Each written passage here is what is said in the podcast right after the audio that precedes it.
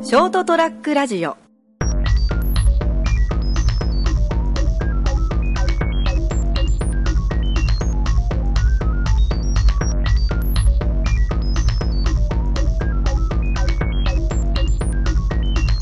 なんかいましたね。いましたいましたいましたいました。はい、ということで今日はですね、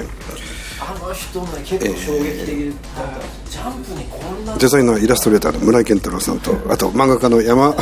本修正さんと、お3人でちょっとカラオケボックスで一切歌わないでご飯を漫画の話食べて漫画の話でですね、いきなりもう最初からテンション高っっていう感じで話があー始まっております。はいとできませんもん。はい、であそうか熊本帰ってきたらね逆にねで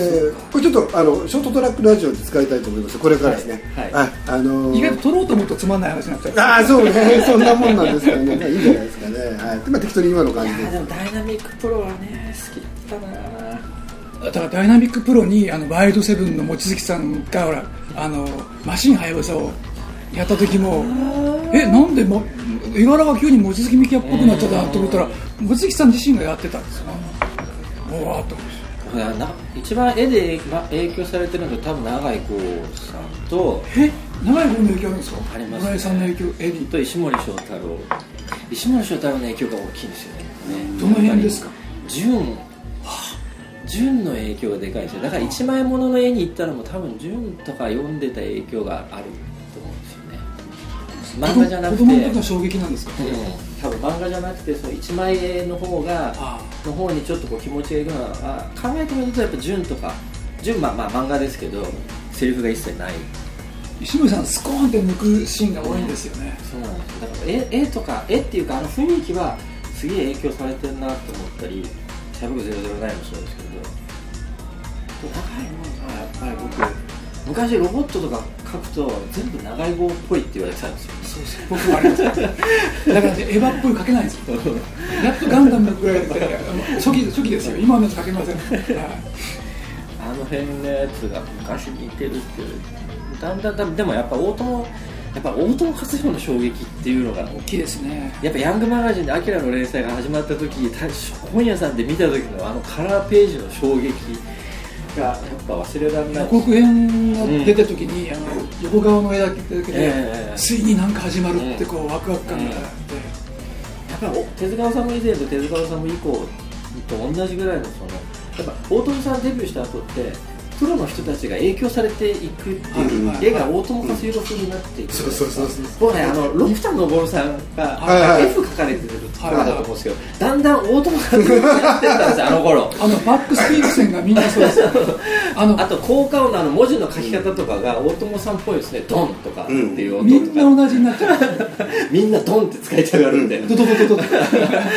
まあ音楽でいうとこオケヒットを使うぐらいバンっていうあだからそのメビウスの画集買ってる時に、メビウスがカタカナを使うんですよはその時はもう逆に嬉しかったですねつまりあの大友さんをメビウスがパクッと音楽いわゆる、まあ、パクってっていうか、いや来たかそういう時代が来たかっていう、だから服のシワとかっていうのは大友克洋以降ですよねあんなそうです感ねじあ書き出したの書き出したのがねだからメビウスとか見るとだからあ岩のこの線はメビウスから来てたんだあのい石ころの書き、石ころ散々真似で大友さんの絵って真似しやすいんですよねまあ省いたとかですよだから結構広まっちゃったんですよ真似しようとするといな結んか構画面ひ白っぽいなって最初の壁の、はいはい壁のああいうちょっとこう欠けてるところとかって結構真似できるんですよね、なもんでわーってあのタッチが広がったん ですね俺にもできるっていう、うんところがやると大変なんです よ あれずっとやり続けなきゃいけませんからねやめられませんから 罪作りなんですね積みつきです よだからあれでやっぱりあれで結局追い込まれちゃった人たちが結こ構ういうそうそう追いい込たとまれ思まいましすたうんやっぱりいたとや思めいまられすないですやめられないうんだしここまでやんなきゃいけないんだっていう、凶悪感みたいなうんみたいなのができたと思う、僕うん丸し大友さんの影響で丸ペン使うようになったんですよ丸ペンで手首痛めましたからね検証になっちゃいましたよだから江口さんも大友さんにこうグーって寄せて寄せ寄るじゃないですか一時期、はいそっからまたちょっとこう離れていくんですけど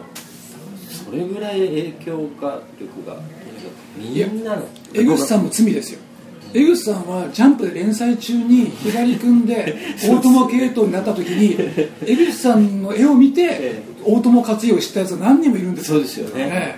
えだから江口さんが広告塔だったわけですよ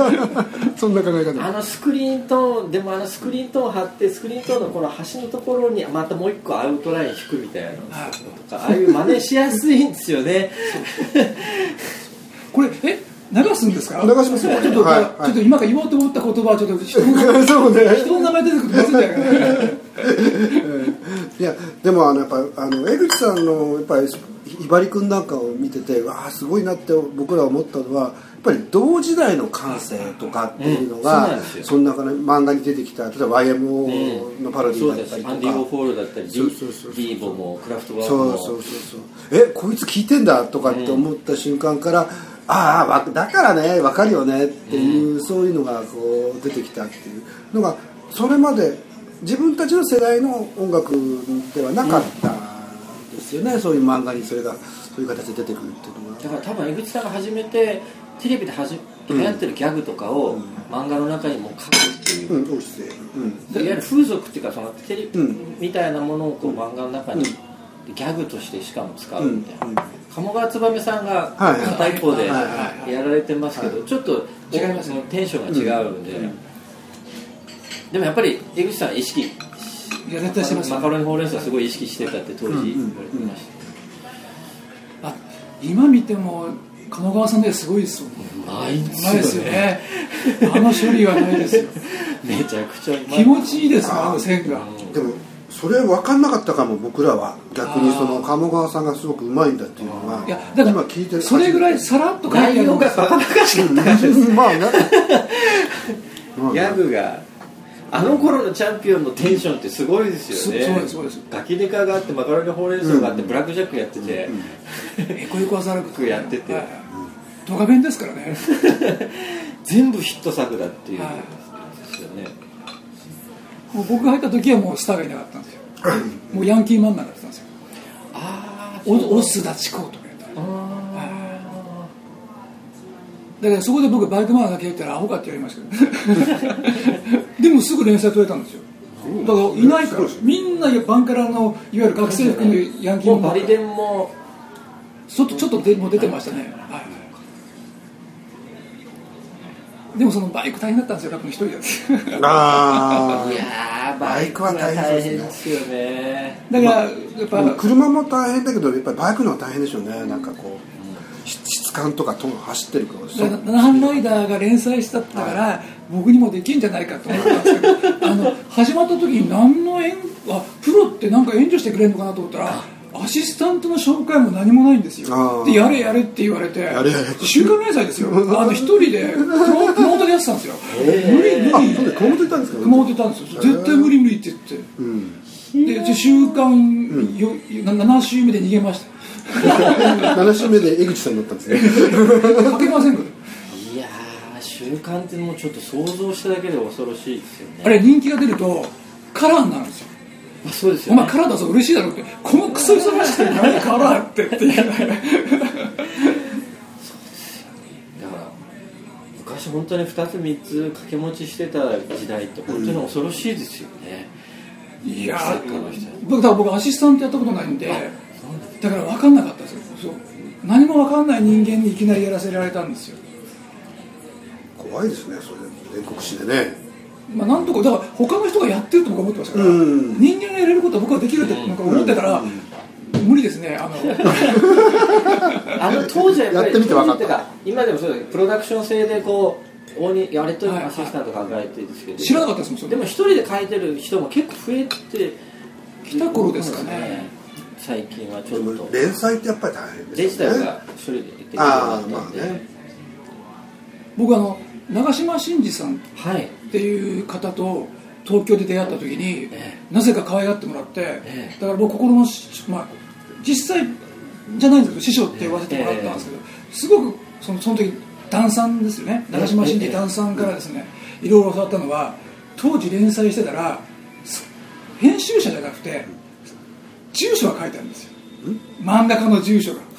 なんとか先生にお便りを書こうとありましたよねあったでしょありましたありましただから僕石森章太郎の家行こうと思ってましたもんでしょ小学生の時でそれでそう長嶋真司から聞いたのは山本君クソ忙しい時にね来るん だよピンポンって修そう学ですよね修学旅行生とか来るらしいんですよ昔はバレてましたもんねいやだってほら文通の雑誌とかあったらそう全部ね住所書いてあるしなんか考えられるでも昔だからあそうです藤子プロだって何プロだって住所全部書いてあったか書いてらあ分かってましたもんしかもあの家出してきたやつがいるんですってあ漫画家になりたいんですってあーよく聞きましたねそれで1週間ね止めてあげたんだよ 面止倒くさくないですかめたんだ止めたんだそうそうだから僕中学ぐらいの時もなんかこう頭がもう妄想になってる時は石森さんまあ石森プロに行って田舎から出てきたんですっていうのはなんとかなんとかなんとか思ってた時期あれヴァンパイアが悪いですよヴァンパイアでほら主人公がええ虫プロだったからですよあのだーからねえ 虫プロで働いてるんですよパンパイアが悪いパンパイアが悪いんだいやーねーちょっとね話はどんどん続いてますけどあの分かる人にはものすごく今レアな話に面白い話分かんない人にはなんだか全く分かんないっていう世代のが分がかんないといやでもこれなかなかすごい話でございまして、で今日はそういうわけでこの3人でですね、えー夜中まで、えー多分さ酒は飲まずにですね これちょっとこの部屋ベッドがあるんですよねあのあのカラオケルームなんですけどねはい、え3人の夜が更けていくということでベッドのある部屋でということで、えー今日のショートトラックラジオは村井健太郎さんと山本修正さんと私でございましたどうもありがとうございましたまたはい